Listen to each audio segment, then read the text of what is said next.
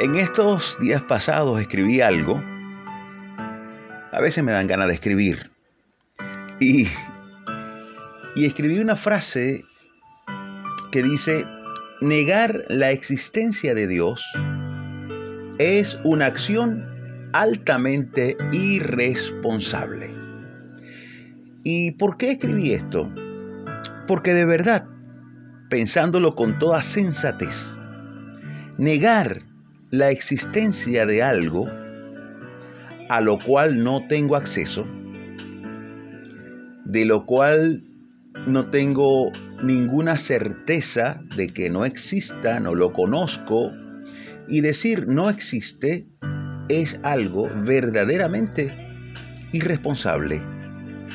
Y cualquier persona, vamos a poner un ejemplo, que sea almacenista y tiene un inmenso galpón, el cual él organiza y él conoce y sabe todo lo que hay allí.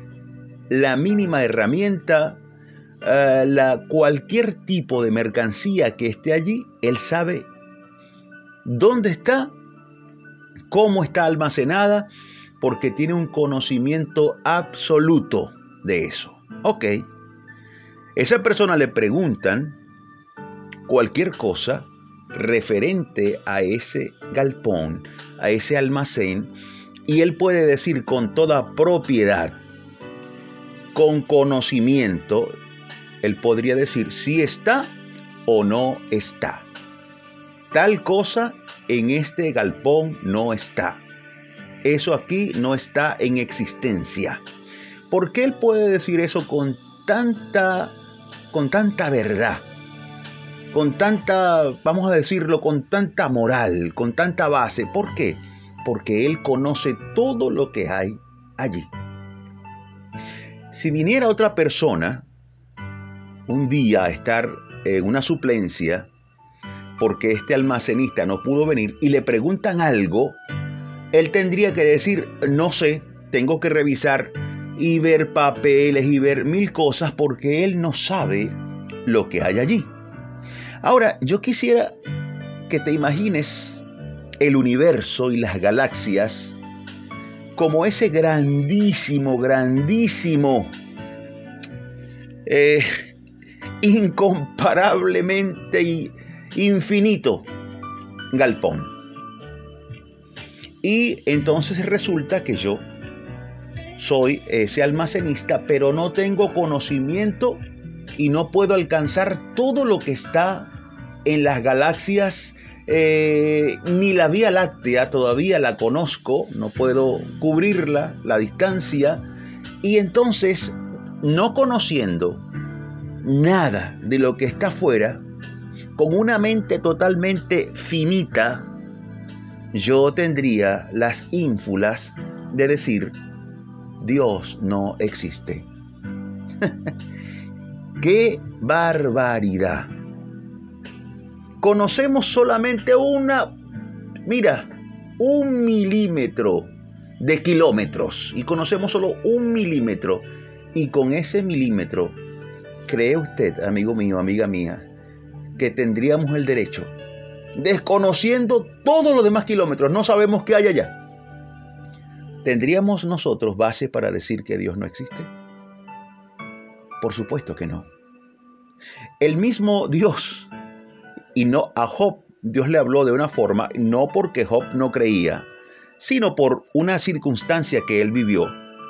Y Dios se le presenta a Job y le dice y le hace varias preguntas donde Job se queda totalmente callado, eh, se queda, no tengo palabras para expresarlo, pero se quedó totalmente estupefacto. Mira lo que Dios le pregunta. Esto está en Job 38, eh, del 31 al 35 voy a leer ahora. Le dice Dios a Job, ¿podrás tú atar los lazos de las Pléyades? ¿O desatarás tú las ligaduras de Orión?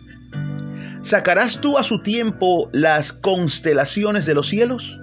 ¿O guiarás a la osa mayor con sus hijos? ¿Supiste tú las ordenanzas de los cielos? ¿Dispondrás tú de su potestad en la tierra? ¿Alzarás tú a las nubes tu voz para que te cubra muchedumbre de aguas? ¿Enviarás tú a los relámpagos para que ellos vayan y para que ellos te digan, enos aquí? Le hace esta interpelación a Job.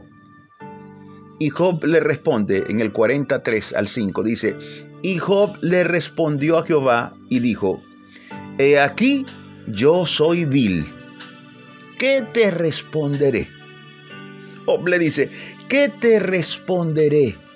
Mi mano pongo sobre mi boca. Una vez hablé, mas no responderé. Aún dos veces, mas no volveré a hablar. ¿Qué te parece? Job dijo, mi mano pongo sobre mi boca. Y hago esta, leo esta cita porque en realidad hay cosas tan extraordinariamente infinitas en nuestra misma Vía Láctea. No podemos todavía alcanzarla por completo. Pasarán no sé cuánto si es que pudiéramos hacer cosas mayores para conquistarla. Pero aún así podemos decir que Dios no existe en ninguna manera. Y otros van un poco más acá o vienen un poco más acá y niegan la existencia de Jesús. Niegan la existencia de, de Cristo y también niegan que fue crucificado. Muchas personas de religiones niegan la existencia de Cristo.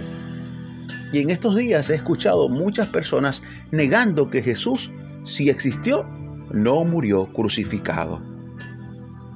Y yo, hay tantas cosas, hay tantas historias, y la Biblia es el libro que soporta más eh, esa, esa ciencia llamada historicidad. La Biblia es la que más soporta filtros de la historicidad. Está Plinio el joven, un gobernador romano de Bitinia, y que está en la, en la actual Turquía. Él escribió una carta al emperador Trajano alrededor del año 112 después de Cristo y le pidió consejos de cómo tratar con los cristianos. Plinio el joven escribe reconociendo a los cristianos. Y si Plinio escribe reconociéndolos, por supuesto que viene, vienen de Cristo. Jesús aparece mencionado, escucha esto, en repetidas ocasiones, en obras de escritores romanos como Tácito. Esto es para los que dicen que Jesús no existió. Como Tácito, Suetonio, Flavio Josefo, Plinio el joven que ya mencioné. Y estos relatos están independientemente de la Biblia. Y ellos, algunos, la mayoría eran opositores del cristianismo, pero no dudaron de la historicidad de Jesús. No dudaron que era un personaje histórico. Y hay pruebas históricas extra bíblicas de su crucifixión. Entonces, si aplicáramos filtros de historicidad, por ejemplo, a la literatura del Señor de los Anillos, no encontraríamos ni una sola prueba histórica de personajes históricos, lugares, nada, porque todos sabemos que es ficción. Pero la Biblia, para nada, amiga mía, amigo, es ficción, en lo absoluto.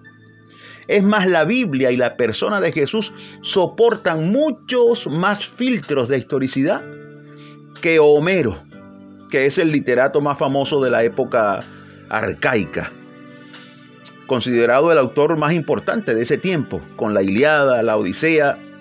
Pero todos estos personajes no soportan tantos filtros de historicidad como lo soporta la Biblia. Y yo hoy no quiero predicar aquí al Jesús de la historia, porque creer en el Jesús de la historia no salva. Salva creer en el Jesús de la fe. ¿Por qué? Porque sin fe es imposible agradar a Dios. Pero sí deseo poner sobre la mesa al Jesús histórico como defensa, haciendo apología de nuestra fe cristiana. Y yo hoy, el tiempo no me alcanza, pero hoy quisiera orar al Jesús de la fe, para que cada día eh, sea mayor la intensidad de su presencia en nuestras vidas y para que cada día nos revele más y más al Padre. Yo deseo orar. Y amigo mío, amiga, que has escuchado que Jesús no existió, yo te invito a buscar pruebas históricas. Y no, por, y, no para que creas en esas pruebas solamente porque eso no salva. Salva es creer por fe. La palabra dice, bienaventurados los que no vieron y creyeron. Salva creer en el Jesús de la fe. Te invito a orar. Repite por favor después de mí estas palabras. Jesús de la fe. Gracias por dejarnos tantas pruebas de tu existencia humana, aunque no nos hacen falta, pues decidimos creer en el Jesús de la fe. Pero igual te agradecemos por las abrumadoras pruebas que dejaste a tu paso. Gracias por revelarnos al Padre. Gracias por revelarte como Hijo y gracias por revelarnos también al Espíritu Santo. Nadie como tú, Señor. A ti gloria y honra por siempre y siempre. Amén. Hoy te declaramos una vez más como el Señor de nuestras vidas. Tú eres nuestra fuente y en ti estamos seguros preciosa oración. Yo te invito que desde hoy conozcas más y más al Jesús de la fe. Dios te bendiga. Yo soy tu amigo Imer Narváez y para mí es un placer dar pisadas de fe junto a ti. Hasta la próxima.